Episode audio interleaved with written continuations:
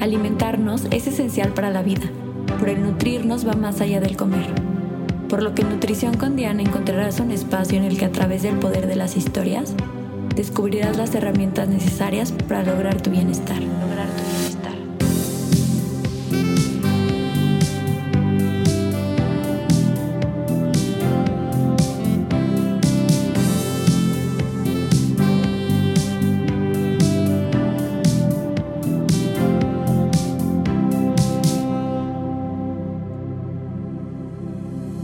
Bienvenidos una vez más a un episodio de Nutrición con Diana. El día de hoy estoy muy feliz de tener a mi primera invitada a distancia.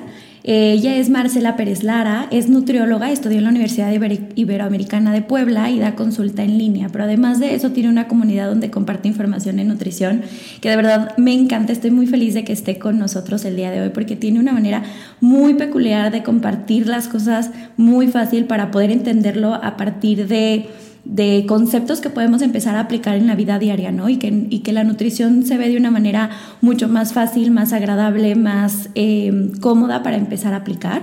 Y yo te conocí, Marce, eh, hace unos meses, conocí tu cuenta y me encantó porque creo que fue em, Fer del instituto que compartió uno de tus videos en donde tenías una libretita y en esta libretita compartías información acerca de qué es lo que te pueden causar las em, o el llevar una dieta restrictiva. Y la verdad es que lo he utilizado millones de veces en mi consulta para darle ejemplos a las adolescentes que trato todos los días. Así que bueno, estoy feliz de que estés aquí. Pero antes de pensar, empezar con el tema, me gustaría que nos compartieras un poquito de ti. ¿Quién es Marce? Hola Diana, ¿cómo estás? Muchas gracias por invitarme a tu podcast. Y sí, em, estoy en las redes sociales y comparto mucho acerca de este tema porque aparte de ser la nutrición mi profesión, la verdad es que la alimentación y todo lo relacionado a ello es como de las cosas que más me gusta hacer. Eh, soy una persona que le gusta mucho cocinar, es como de las cosas que más disfruto hacer, experimentar sabores, estar como muy involucrada en las sensaciones, en las experiencias culinarias también me encanta. Eh, y que tiene mucho que ver también con la nutrición. La parte de educación en nutrición, la parte de estar con, con, pacientes y poderlos ayudar o poder un poco entender su contexto para orientarles hacia mejorar su salud, pues también es de las cosas que más me llenan.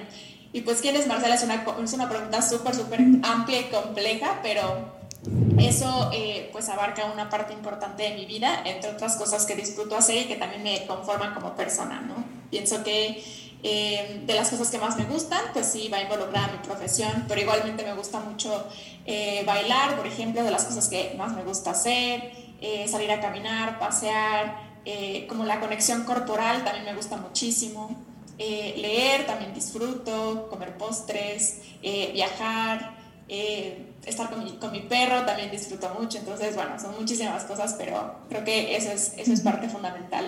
Ay, muchas gracias por compartirnos. Eh, me encanta esta parte en donde no solamente conocemos a quien está hablando al micrófono, sino de una parte profesional, sino también personal, porque justo como dices, pues somos seres integrales, ¿no? Y, y no es, yo les digo, mi profesión es nutrióloga, yo no soy nutrióloga, ¿no? Yo soy más. Entonces, empezamos siendo personas y justo como somos personas que trabajamos con personas, pues tenemos que estar más conectados y presentes en quiénes somos y, qué es lo que nos gusta hacer. Y bueno, ahora sí vamos a entrar al tema. Em, elegimos el tema de la delgada línea entre el bienestar y una conducta alimentaria de riesgo. Pero para conceptualizar, me gustaría saber eh, cuál es tu definición de una conducta alimentaria de riesgo. Una conducta alimentaria de riesgo se refiere a estas cosas que estamos haciendo en torno a la alimentación que de cierta forma son disfuncionales o nos están trayendo más riesgos o eh, complicaciones que beneficios. Eso en el corto, mediano o largo plazo. Y hay de muchos tipos. Sí hay muchas que están relacionadas con la comida directamente, o sea, lo que hacemos con la comida, pero también otras cosas que van antes o después del acto de comer. O sea, el tema de alimentación pues tiene que ver cómo preparas los alimentos, qué es lo que compras, qué es lo que eliges, qué es lo que haces después de comer, o sea, como en torno a la ingesta. Pero esto, eso es a lo que se refiere, o sea, algo que está alterado, algo que es disfuncional, algo que no va como mucho en pro de la salud. Me encantó el concepto en relación a que te va a causar más consecuencias o complicaciones y no solamente a nivel físico, porque a veces creemos que, ok, a lo mejor empieza a darte eh, conceptos o, resultados de desnutrición como eh, pérdida de cabello, deficiencia de vitaminas, pero no nos tenemos que enfocar solamente en cómo se va, cómo va a responder nuestro cuerpo hacia estas acciones, sino muchas veces también tiene afectaciones a nivel psicológico, ¿no? O a nivel social. Empezamos a tener conductas que nosotros creemos que nos van a generar bienestar o que al inicio eso es nuestro propósito, pero empieza a aislarnos desde em, la manera en que nos relacionamos con nosotros, la manera en que nos estamos sintiendo, que incluso puede afectar a nuestra área laboral, a nuestra área eh, social, a nuestra área personal, ¿no? Eh, ahora, antes de pasar a, a dar ejemplos de una conducta alimentaria de riesgo, me gustaría también hacer una diferencia entre los trastornos de conducta alimentaria. ¿Qué diferencias hay o cómo podemos identificar que las acciones que estamos haciendo todavía entran dentro de una conducta alimentaria de riesgo y no está pasando a un trastorno de conducta alimentaria? Pues los trastornos ya como tal es un diagnóstico, o sea, eso sí ya se refiere más bien a una patología que es como de la rama de la psicología, o sea, una patología mental que tiene que ver con algún tipo de restricción, algún tipo de eh, alteración de la percepción corporal, eh, diferentes cosas que no solo dañan la salud física, sino también, como decías, la salud mental, social, emocional, etc. Y las conductas alimentarias de riesgo son un poco la antesala que no siempre van a desembocar hacia un trastorno de la conducta alimentaria. O sea, se pueden corregir, se pueden revertir y igual y en algún punto todos hemos hecho una de las conductas alimentarias de riesgo, que existen. Y eso no necesariamente significa que tenemos un trastorno de la conducta alimentaria, porque eso ya implica pues una serie de signos, de síntomas, eh, un diagnóstico mucho más específico y un tratamiento pues ya más, más completo o más integral. Y las conductas de riesgo van antes, o sea, sí conforman un trastorno de la conducta alimentaria, pero no todas las personas que lo realizan automáticamente significa que tengan un trastorno. De acuerdo, justo. Y además de, que estos eh, signos y síntomas estén presentes, deben de estar eh, basados, o más bien están basados en un libro que se llama el DSM-5. Y este libro, pues el único que puede hacer el diagnóstico es un médico, ¿no? Específicamente un médico psiquiatra. Y tienen que estar estas conductas eh, presentes durante un tiempo. Entonces se tienen que cumplir ciertos criterios para diagnosticarse, pero que al final de cuentas es solamente una etiqueta y que lo importante es qué vamos a hacer a partir de ahí. Pero bueno, ahora sí nos vamos a regresar al pasito antes de la conducta alimentaria de riesgo. Yo ayer preguntaba en, Instagram sobre qué conductas eh, identificabas que, como tú dices, probablemente todos en algún momento las hemos realizado, pero a manera en la que vamos deconstruyendo nuestros conceptos de nutrición y de bienestar, nos damos cuenta que ya no son... Eh, conductas que debemos de permitir porque no van en pro de nuestra salud y no tienes idea de la cantidad de ejemplos que me mandaron, eh, pero me gustaría que me platiques desde tu experiencia, eh, tanto en redes sociales como en la consulta, cuáles son las que más identificas y a partir de ahí empezamos a platicar el por qué son una conducta alimentaria de riesgo. Pues mira, de las cosas que yo más veo en consulta, o sea, más frecuentes, que las puedo identificar fácilmente, son, eh, son varias, pero especialmente el retirar o eliminar ciertos grupos de alimentos, ¿no? Que si los hidratos de carbono o el lácteos o algún alimento en particular, no como plátano, no como pan, no como aguacate, o sea, algún alimento en particular, como eliminarlos y estigmatizarlos por algún tema, que son malos, que engordan, algo. Eso es como de las cosas que más veo. Otra es que ignoran eh, mucho la sensación de hambre y tratan de hacer otra cosa con tal de no comer, como por miedo, como por tratar de pues, no incluir calorías o que piensen que eso sea lo que va a engordar, etc. Ya sea tomar agua, este, comer chicle o masticar chicle en lugar de comer, comer apio con tal de llenarte con algo en lugar de sí comer pues un platillo un poquito más consistente, eh, hacer otras cosas como para distraerte en lugar de comer porque tienes hambre. También veo mucho las conductas compensatorias, que eso también puede ser de riesgo. Por ejemplo, tras haber comido, no sé, algún alimento estigmatizado, entonces hacer una sesión adicional de ejercicio como para quemar, entre comillas, esas calorías. O eh, hacer como ciertos actos de penitencia o de castigo tras consumir algo o como compensando lo que se va a comer próximamente. Por ejemplo, si voy a ir a una boda en la mañana, entonces no desayuno, hago un ayuno todo, todo el día y entonces pues ya voy a la boda en la tarde o en la noche o eh, cené a lo mejor un poco más de lo habitual, entonces me despierto y aunque despierte con relativa hambre, me castigo y nada más tomo té o tomo agua. Cosas de este estilo que tienen que ver con compensaciones. Eh, entonces ahí si te fijas, pues sí son conductas que tienen que ver directamente con, con, comida, pero hay otras que van en torno a la ingesta. Entonces esas son las que más veo, las que más se repiten en, en mi Nosotros vemos a veces el cuerpo como una transacción, como un cajero, en donde tú comes algo y entonces vas, haces cierta actividad física el reloj te marca que consumiste tantas calorías y entonces está esta parte de la hipervigilancia en donde, ok, yo me comí esta cantidad de calorías, ya hice ejercicio en inmediato o en, o en el tiempo posterior si lo hago en la noche, entonces a la mañana siguiente, como si fuera un cajero automático, cuando en realidad nosotros consumimos alimentos para cubrir muchísimas necesidades que no tienen que ver con exactitud eh, o en un tema de calorías, o sea que no, nuestro cuerpo no solamente es el entrar y el eliminar eh, energía, ¿no? o sea que es un concepto más complejo en cuestión de digestión, metabolismo. Exacto, esas son otras que se me habían olvidado, pero que también veo muy frecuentes, como esto de estar hipervigilantes, ¿no?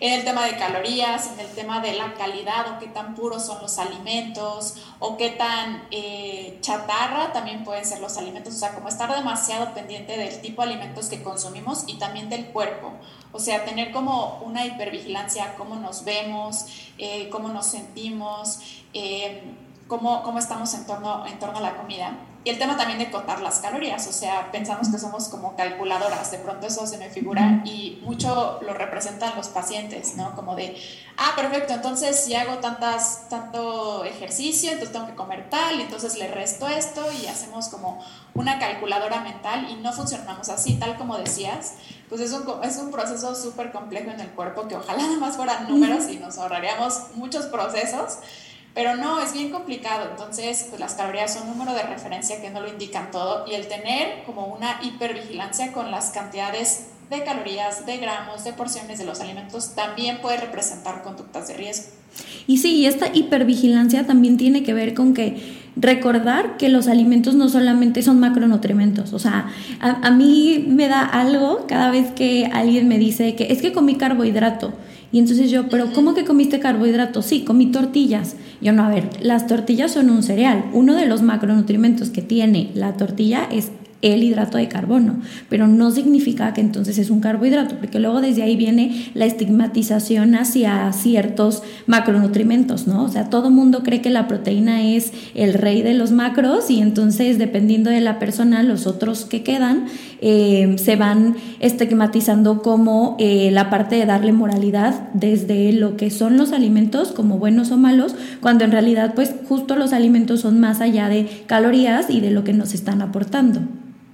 Sí, totalmente. O sea, los alimentos, esa es como otra cuestión, ¿no? Como estarlos clasificando de forma moral, o sea, ponerles un, un valor moral mayor a ciertos alimentos y a otros menos. Eh, ahí va a depender, pues te digo, como de la calidad o qué tan puros la gente considera que son, o también los tipos de nutrientes o macronutrientes que contengan. Entonces, claramente en un mundo donde la fobia a los carbohidratos está a todo lo que da, pues un alimento que contenga más carbohidratos que proteína, pues se pensaría que es malo.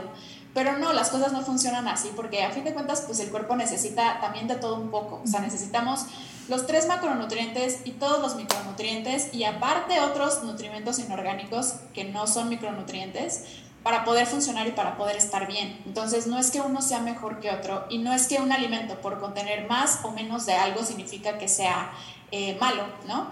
Porque igual luego me dicen, es que este alimento pues no lo incluí porque no es bueno y porque engorda y tal cosa. Y les digo, a ver, es como si comparáramos, no sé, brócoli con huevo. El brócoli no tiene proteína, el brócoli no tiene grasa y no significa que sea malo. El brócoli es igual de nutritivo pero en una versión distinta o contiene otras cosas que también vamos a necesitar.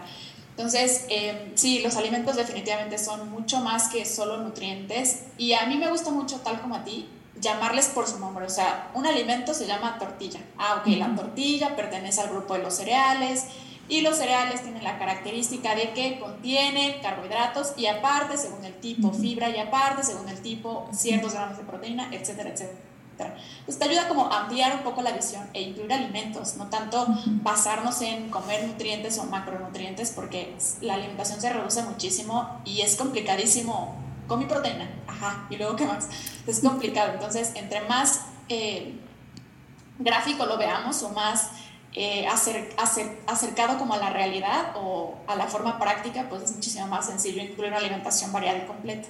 Claro, llamarlos por su nombre, pero también eh, no identificar que el nombre te va a proporcionar un resultado o que es solamente eso y ya, ¿no? O sea, por ejemplo, una tortilla va más allá de todo esto que también platicamos respecto a, por ejemplo, la cultura, eh, la accesibilidad, eh, el antojo, ¿no? O sea, que, los alimentos, independientemente de toda esta dinámica que platicaste ya, que, vamos a empezar a conceptualizar y cada vez que nos acerquemos a, o vayamos avanzando en este concepto, podemos hacerlo más específico, hablando tanto de macronutrimentos, de energía, de, de procesos o de funciones en nuestro cuerpo, también todo lo que va más allá de la función de lo físico, sino también de lo psicológico y de lo social. Al final los alimentos no solamente nos van a proporcionar energía, muchas veces nos proporcionan eh, un bienestar, nos proporcionan el compartir ese alimento con personas que queremos, incluso nos puede proporcionar una tranquilidad hacia una emoción que si bien puede ser eh, efímera, pues en ese momento cumplen esa función y tampoco está mal si no es la única herramienta que tienes para hacerlo.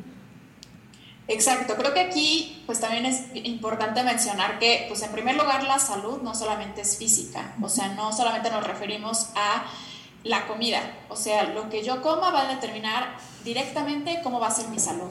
Ahí hay muchos otros factores a evaluar y otras variables muy importantes que tienen que ver con el entorno social, la genética, eh, la psicología, tu salud mental, tu salud física, etcétera, etcétera. Y también que la alimentación no solamente es el acto como tal de comer y listo, sino que la alimentación como tal abarca muchos otros procesos que también son complejos y tienen otras variables, incluso socioeconómicos, culturales, geográficos, eh, de gustos, que se relacionan también con otros, otras, otros aspectos del ser humano como las emociones, eh, los hábitos, eh, las tradiciones, etc. Entonces, la alimentación es un acto súper complejo que sí en cierto punto se entrelaza con la nutrición, pero no lo es 100%. O sea, son dos conceptos importantes, pero muy diferentes que pues es importante considerarlos al momento en el que estamos eligiendo nuestros alimentos, porque no todo lo hacemos solo para nutrirnos físicamente, sino también nutrirnos mentalmente, psicológicamente, socialmente y buscar lo que se adapta a nosotros. La alimentación, esa es como la flexibilidad y la ventaja que tiene, que para que una alimentación sea sostenible a mí o sea funcional para mí, necesito que se adapte a lo que puedo comprar, a lo que me gusta, a dónde vivo, a la época del año, a mis tradiciones familiares, a muchos otros procesos. Y si los dejamos de lado, entonces pasa que esas áreas precisamente se empiezan a afectar. Si yo me enfoco solamente en nutrir mi parte física, voy a empezar a hacer cosas que van en contra de mi propia naturaleza social, emocional, cultural y voy a empezar pues a fallar en esas áreas y mi salud de ese lado va a empezar como a depletarse. Entonces, sí hay que considerar todas estas áreas para que la alimentación sea algo que me sume y que me beneficie y que no esté como poniéndome el pie para desarrollarme como el ser humano que, que soy, ¿no? Que es complejo. Definitivamente, o sea, al final el plan de alimentación o tu alimentación en general debe de adaptarse a ti y no tú a, una, a un tipo de alimentación, porque les digo, es algo que vamos a hacer toda la vida. No es algo que vas a hacer de aquí a tres meses o de aquí a que cumpla cierta meta, porque muchas veces los pacientes llegan con esa idea de, ok, quiero mejorar, independientemente a mejorar la composición corporal, pueden de, eh, quiero mejorar mi glucosa, quiero mejorar eh, mi capacidad en, mi entrenamiento, quiero mejorar mi energía, quiero mejorar mi salud digestiva, pero es algo que aun cuando ya lo hagamos, o sea, cuando lleguemos a nuestra meta, es una meta que vamos a, a seguir trabajando para llevarla todo el tiempo. ¿Y por qué algo que hacemos tantas veces al día tiene que ser algo que suframos? Tiene que ser algo que, que nos cueste mucho trabajo o que incluso tengamos que eh, descuidar otras áreas de nuestra vida por cuidar, y, voy a decir cuidar entre comillas porque eso se vuelve una hipervigilancia, entonces no es ya solamente eh, un cuidado, ¿no? Incluso te puede empezar a afectar en otras áreas. Y otra cosa que, me parece súper importante de lo que dijiste, es respecto a que los alimentos eh, o la función de los alimentos va más allá de nutrirte físicamente. ¿Por qué? Porque al final yo les digo que es como la ropa. Todos tenemos eh, la necesidad de cubrir nuestro cuerpo a partir de la ropa que utilizamos. Y va a haber momentos muy específicos que no todo el tiempo van a estar sucediendo y no van a suceder en todas las personas, como es, por ejemplo, ponerte unos tenis para cierta actividad física. Pero, específicamente si vas a hacer ejercicio, pues dependiendo del ejercicio puedes buscar el tenis que mejor te acomode. Y es ahí donde sí podemos dar, eh, trasladándolo a la alimentación, recomendaciones a una persona en específico, ya sea por eh, una cuestión social, por una cuestión económica, por una cuestión de salud, podremos dar una em, recomendación muy puntual. Y esa recomendación todavía va a tener sus asegúnes, ¿no? Dependiendo de la situación, porque por ejemplo... Claro, exacto. Sí, hay que ser Creo que la palabra flexibilidad es bien importante una vez que tú entiendes qué es lo que funciona en ti. O sea, la flexibilidad va y funciona muy bien cuando tú ya conoces cómo responde tu cuerpo ante ciertas cosas, ante ciertas conductas, ante ciertos alimentos. Y entonces tú puedes ser flexible para tratar de darte y ayudarte con lo que puedes, con lo que tienes en ese momento, sin descuidar tu salud, pero sin que te, esté trayendo más estrés de lo que te traería eh, bienestar. Entonces, es bien importante como irse conociendo y en el proceso pues es experimentar con guía profesional para saber pues qué es lo que te va a funcionar mejor. Definitivamente y creo que en este experimentar y conocer podemos empezar con ciertas preguntas eh, que nos podemos hacer para identificar desde dónde estamos haciendo las cosas, ¿no? Por ejemplo, ¿por qué? O sea, la, más, la más fácil es ¿por qué o para qué? ¿Para qué estoy haciendo el día de hoy ejercicio? Porque creo que tengo que eliminar la energía que me consumí un día antes o porque es una manera de que yo puedo celebrar el que me siento en movimiento, el que estoy en contacto con mis capacidades físicas, en el que voy a hacer una actividad que me va a conectar con las personas que quiero, en el que estoy estresado y es mi manera de darme un tiempo para mí, ¿no? O sea, desde dónde estoy haciendo las cosas y para qué las estoy haciendo. Eh, creo que otra pregunta que, que se me viene a la mente es el autocuestionamiento, independientemente de la intencionalidad, es decir, para qué hago las cosas, el desde dónde viene esta idea que estoy teniendo, porque una vez que identificamos si es porque me quiero o porque quiero producir bienestar en mi cuerpo o al contrario, quiero como mitigar una emoción incómoda en mí o un pensamiento incómodo respecto a las actividades que ya realicé, es desde dónde viene esta idea. O sea, desde dónde aprendí que el ejercicio es algo que me va a compensar lo que comí o un premio para ganarme los alimentos. O sea, viene desde mi infancia, viene desde mi familia, viene desde las redes sociales, viene desde los vínculos que tengo ahorita, las personas con las que comparto este tipo de, de información. No sé si a ti te viene a la mente como algunas otras preguntas para autocuestionarnos. Sí, esas, esas son las que, más, las que más realizo también, o sea, el conocer qué es lo que te va a aportar cuando haces ciertas conductas, creo que te puede dar mucha información de para qué seguirlas haciendo. Eh, porque se pueden disfrazar, o sea, tú podrías decir, el ejercicio es muy saludable, o sea, a cualquier persona se le puede recomendar ejercicio. Y sí, el ejercicio es una conducta de autocuidado, pero va a depender mucho de para qué lo estemos haciendo, por qué o en qué contexto o según las circunstancias o características de la persona. Entonces, una misma conducta que puede ser completamente saludable puede volverse disfuncional o poco saludable según el contexto de la persona. Y con otras cosas también, por ejemplo, eh, verduras, el consumo de verduras. Ok, comer verduras es espectacular y es súper nutritivo y a todo mundo se le recomienda comer verduras, bueno, al 90% de las personas. Em, pero ¿qué pasa si yo lo que estoy haciendo es ocultar mi hambre por consumir algo con más grasa y entonces me, me atiborro de puras verduras. ¿O qué pasa si eh, estoy haciendo compensaciones con puras verduras en lugar de comer otro tipo de alimentos? Entonces va a depender mucho del contexto, de lo que esté haciendo y de las circunstancias de la persona. Entonces, autoanalizarse en ese sentido y reconocer un poco el contexto, pues ayuda para que no hagamos cosas, entre comillas, buenas, que pues no nos están trayendo mayor bienestar Claro, porque al final creo que todas estas conductas no son buenas ni malas por sí solas. Hablando de una conducta alimentaria de riesgo que no se ha transformado en un trastorno de conducta alimentaria, ¿no? O sea, esta línea delgadita entre el bienestar y que ya me está produciendo un malestar, em, no físico, mental, social, económico, etcétera, porque incluso también se llega a la parte en la que hay personas que terminan haciendo eh, actividades que incluso ponen en riesgo su, su salud financiera, ¿no? O sea, no, que va muchísimo más allá de cómo empieza a expresarse en su cuerpo o cómo puede empezar a modificar ciertas relaciones. Y, cuando identificamos que no todo por sí solo es bueno o malo, sino es encontrar desde dónde viene la, la, motivación, desde qué lugar lo estamos haciendo, como ya lo mencionabas, también identificar que ahorita hay muchas cosas que están normalizadas y entonces que claro que está normalizado el dobleteo en la actividad física, en el que no, no importa que estés cansado, tú te propusiste algo, eh, la fuerza de voluntad, ¿no? O el es que es súper, eh, siempre está motivado, siempre realiza las actividades que, que que se propone y que pues al final nuestras creencias van a regular nuestras conductas. Entonces si nosotros lo vemos como normal o lo vemos como adecuado, pues entonces eso va, va a ayudar a que tengamos estas conductas y que estas conductas incluso en nuestro alrededor se aplaudan.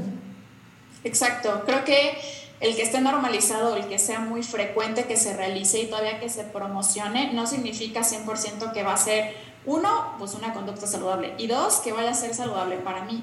Y hay muchas cosas, o sea, está el tema del ejercicio, está el tema del ayuno, está el tema de contar macros o de contar calorías. Para alguien puede ser algo que le viene súper bien, que lo domina y que le puede funcionar porque ha tenido otra construcción o tiene otra percepción, otra perspectiva, otra trayectoria y para otra persona puede ser el detonante tal cual para un trastorno de la conducta alimentaria.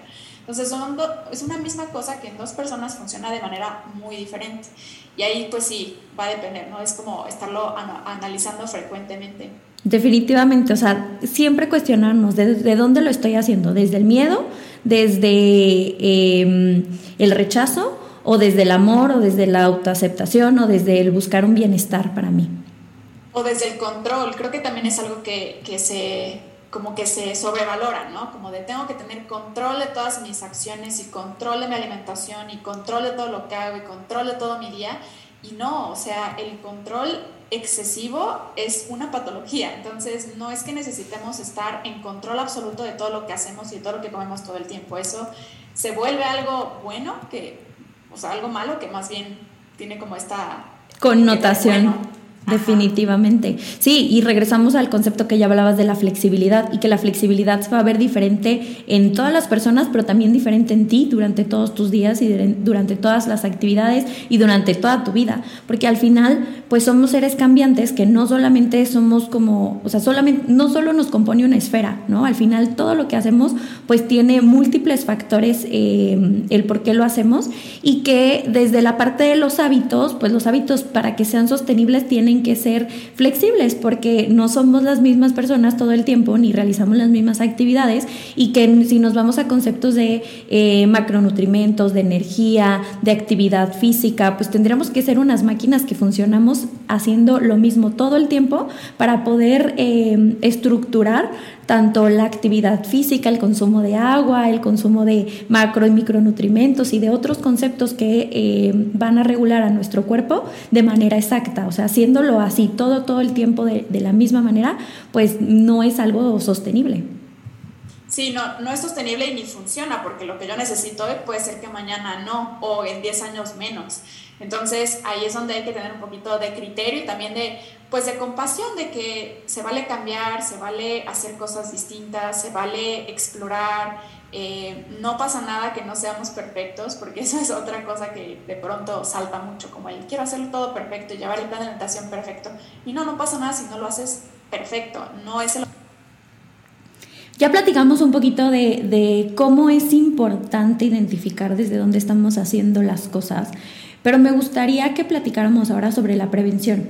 La prevención en tanto nosotros como profesionales de la salud, cómo podemos no caer en incluso perpetuar en nosotros conductas alimentarias de riesgo que después las compartamos con nuestros pacientes.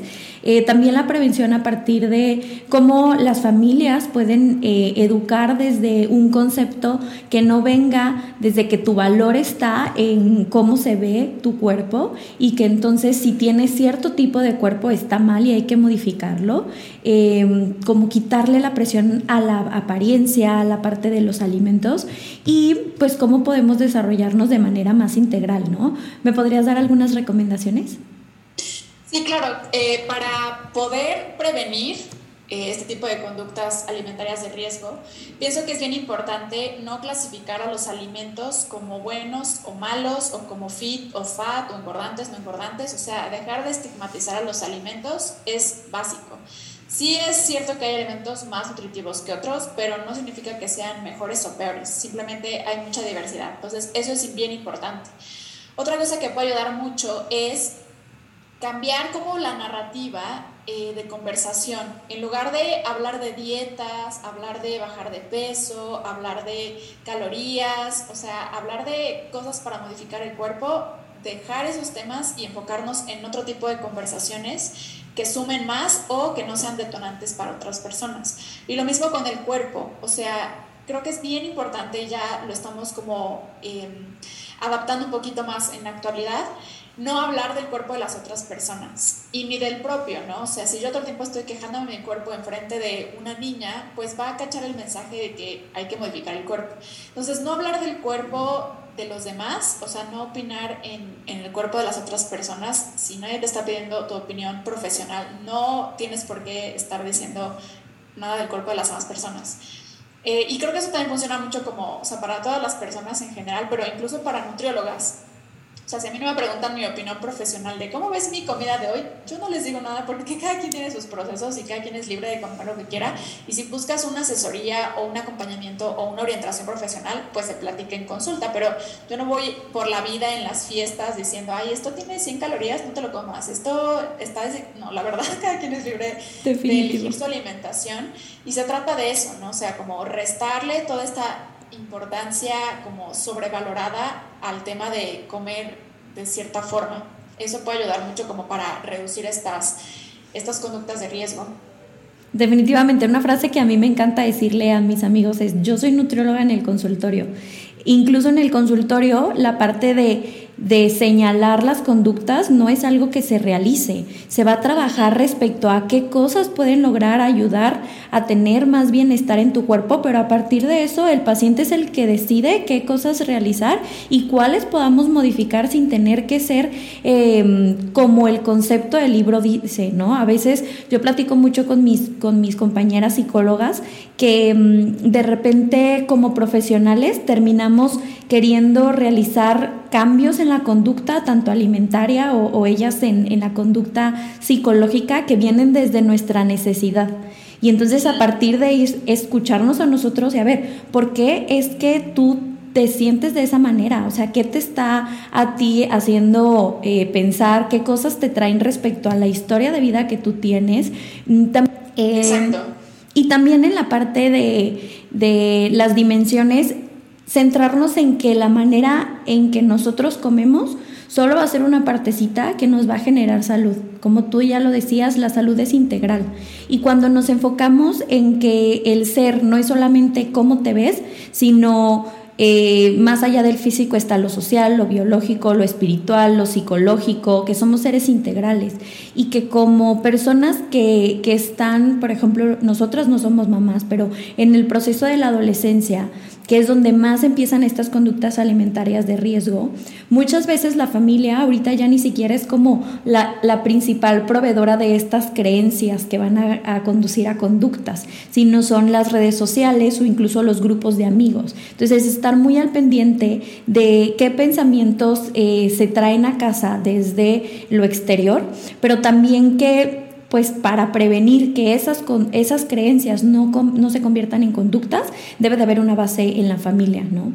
Y así como profesionales de la salud, porque mm, una de las eh, cosas que creo que ya se ven menos, o por, o por lo menos mi algoritmo ya no está en esa área, eh, esta parte de, ok, hiciste tanto ejercicio, eh, perdón, comiste tantas calorías o comiste cierto alimento, haz tantos minutos de este ejercicio.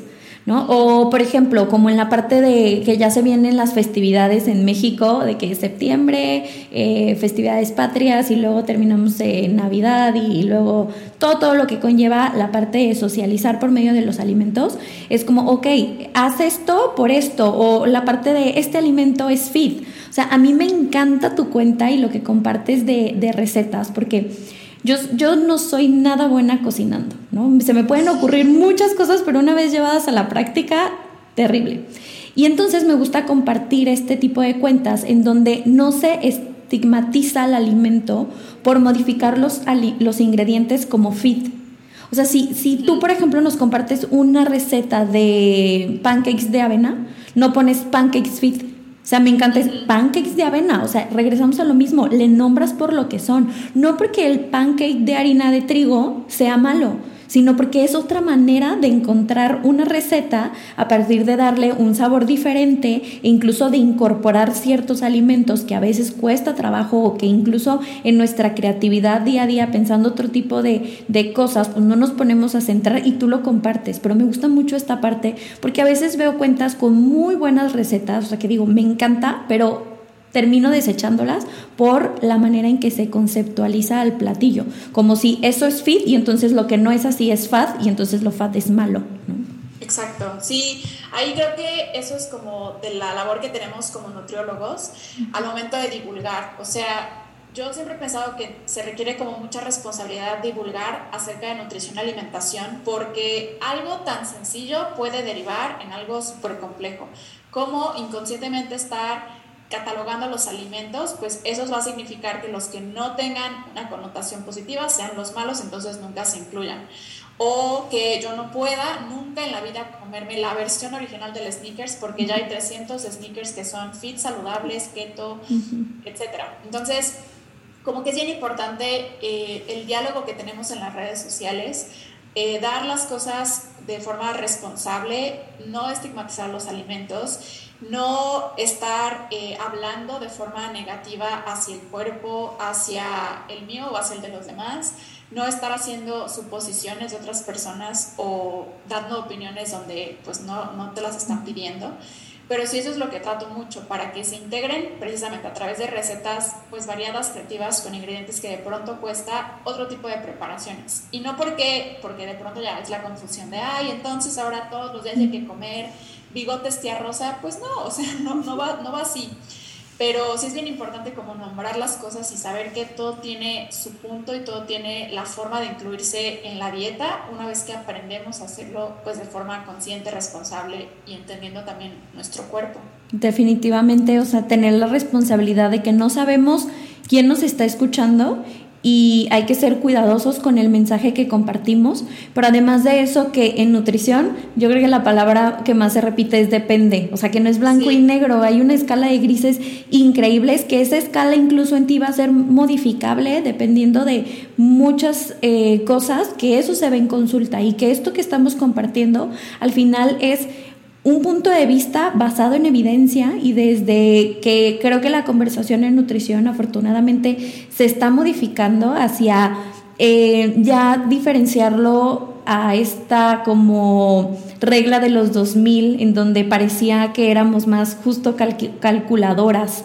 Eh, buscando solamente el conteo de calorías y el prohibiendo alimentos o estigmatizándolos, sino que pues ahora puede ser una herramienta eh, que realmente nos genere bienestar y que ese concepto de bienestar va a ser construido a partir de cada persona. O sea que hay como ideas generales, hay un global, pero el específico va a ser diferente. Individual. Exactamente. Em, y bueno, hay una pregunta que me gusta mucho hacerles, eh, porque al final, pues, em, el fundamento de este podcast es que nos nutrimos de alimentos, pero también nos nutrimos de conversaciones, de las personas con las que compartimos Pero específicamente, ¿cómo crees que podríamos nutrirnos de mejorar la relación que tenemos con la comida? Yo pienso, y es algo que también que practico, que hay que buscar varias cosas al momento de comer. Sí, cosas que nos nutran físicamente, cosas que podamos preparar, comprar, que se adapten a nuestro estilo de vida, pero nunca, nunca descuidar las cosas que nos gustan. O sea, a mí el placer al comer me parece súper, súper importante para mejorar la relación con los alimentos y también para tener una relación saludable con nuestro cuerpo, con la comida y un proceso armonioso de nutrición. Eh, los alimentos pues también nos proporcionan un placer y un disfrute incluso puede ser solo por el hecho de hacerlo, o sea, no necesitas siempre obtener los mejores nutrientes y todas las vitaminas al comerte algo, puede ser 100% por el placer y el deleite de comerte algo que te guste. Entonces, nunca descuidar esa parte y buscarla activamente en las preparaciones que hagas. O sea, te vas a hacer una ensalada súper nutritiva, ok, pero ¿qué cosas le vas a poner? ¿Qué ingredientes? ¿Qué texturas? ¿Qué vinagreta te gusta? ¿Qué semillas te gustan? O sea, volverlo algo disfrutable en todas tus preparaciones. Y de esta forma, yo lo que he notado mucho es que se reduce también como esta idealización a otros alimentos que están catalogados como malos, ¿no? Si yo me aseguro de disfrutar mis platillos en el día a día, puedo darme cuenta de que una ensalada puede ser igual de placentera que una pizza o que una hamburguesa, un chocolate. Entonces, de esta forma podemos ser comedores, pues más... Em, menos selectivos o más incluyentes o podemos tener más variedad en la alimentación sin necesidad de buscar algo solo porque tiene menos calorías o algo solo porque es alto en fibra, sino irnos orientando hacia elegir los alimentos por su, por su naturaleza y también por lo que necesitemos en este momento. Entonces, sí, para mí el buscar el placer en, en, la comida, desde la forma en la que la preparas o en un escenario, en un contexto que te guste, los ingredientes que, que utilizas, las recetas que te gustan, es bien importante y es algo a considerar y a buscar en medida de lo posible. Va a haber momentos donde pues lo práctico es lo que me va a salvar porque tengo poco tiempo. Ok, no va a ser el platillo más delicioso de la vida, pero aún así es algo que yo elegí que me gusta, no me fui por algo desagradable o insípido solo por cumplir, porque ah, las calorías, este, este tenía 100 menos. Entonces, eso es algo como activamente hay que buscar para que la alimentación, ya que es algo que hacemos todos los días, varias veces al día, de aquí hasta que seamos viejitos, lo vamos a hacer todo el tiempo. Y entre más placentera o más armoniosa, más en paz estemos con eso, va a ser muchísimo más sencillo que podamos tener conductas saludables. Me encantó, me encantó lo que dijiste en todos los conceptos de no solamente fijarnos en lo que nos aporta de manera biológica, sino en todas las esferas que podemos involucrar en relación a consumir alimentos y en relación a que estamos haciendo una acción que es necesaria. O sea, la alimentación no te la tienes que ganar. La alimentación, incluso los tipos de alimentos, no, no tienes que basar en si te los mereces o no, porque al final de cuentas, por el simple hecho de estar vivo, mereces comer. Y mereces comer no solamente estos alimentos que se etiquetan como buenos o adecuados o necesarios, sino toda la variedad de alimentos que nos que podemos obtener.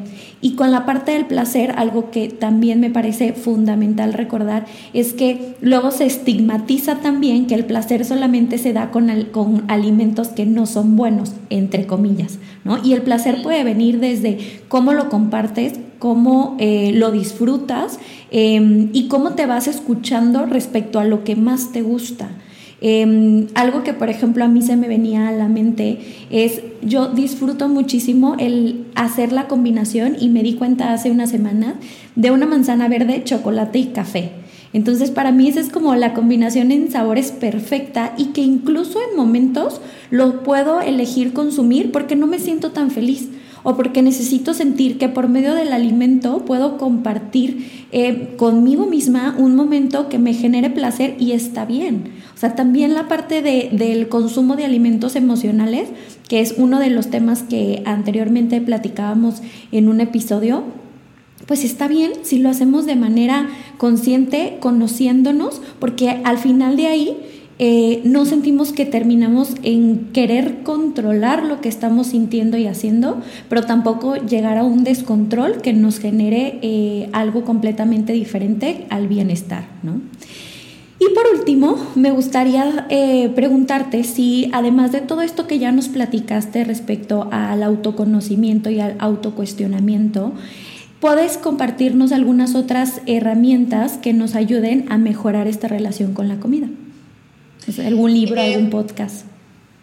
Híjole, pues yo más que eh, herramientas diría que si hay algo que se están dando cuenta que no, siendo, no está siendo funcional, o sea, que te consume más tiempo del que debería o que tú notas que tienes, o sea, de verdad una neblina mental porque lo estás pensando y pensando todo el tiempo, sí es importante ahí detectar que es un foco rojo y acudir con un profesional de la salud mental para que te oriente. O sea, está un poco también estigmatizada la terapia por este lado, ¿no? Como de, ay, no, solamente hasta que esté enferma de algo tengo que ir. Y no, eso te puede ayudar mucho también como recurso a poder integrar de forma saludable tus conductas de autocuidado. O sea, que verdaderamente sean de autocuidado y no conductas como disfuncionales. Entonces yo creo que esa sería una, una buena recomendación. Padrísimo. Al final es una herramienta de, de autoconocimiento, no solamente eh, algo que, que, tiene que irse a, a, tomar porque hay que arreglar algo entre comillas, sino porque lo podemos prevenir conociéndonos y, y sabiendo el por qué estamos haciendo las cosas que estamos haciendo. Y creo que cuando ya empezamos a escuchar este ruido mental respecto a los alimentos, antes incluso de nutrición, yo me iría a, una terapia y luego acompañándolo, ¿no? Porque al final también la parte de la reestructuración de todos estos conceptos que tenemos acerca de la alimentación es algo que podemos hacer por medio de redes sociales, o sea, dándote cuenta qué es lo que estás consumiendo, quién te está diciendo que tienes que controlar lo que comes y lo que haces, o quien te está diciendo que puedes hacerlo de una manera más armoniosa y disfrutable, ¿no? Y a partir de ahí identificar si con eso es suficiente o incluso tenemos que eh, acercarnos a profesionales de la salud, tanto mental como física. Exacto, totalmente. Ay, pues estoy muy contenta de, de, todo esto que nos compartiste, Marce. Muchas gracias. Estamos grabando en un sábado en la mañana, entonces gracias también por despertarte en, en este día de descanso. Eh, antes de terminar, me gustaría que nos platicaras en dónde te podemos encontrar. Sí, claro, me pueden encontrar en Instagram, Facebook, en TikTok. Mis redes sociales es la misma, es el usuario NutriTips de Marcela. Y por ahí eh, me pueden contactar si quieren consulta o si quieren simplemente estar al pendiente de lo que publico, que comparto muchas cosas, también recetas que me encanta hacer. Por ahí estamos compartiéndolas. Padrísimo, pues muchas, muchas gracias de nuevo por aceptar la invitación y nutrirnos con toda esta información. Eh, si te gustó este episodio, no dudes en compartirlo, seguramente a alguien le va a ayudar. Y si es la primera vez que me escuchas, yo soy Diana y puedes encontrarme en redes sociales como Nutrición con Diana, así como cada martes en este espacio. Espero pronto de nuevo coincidir para seguir nutriéndonos. Gracias.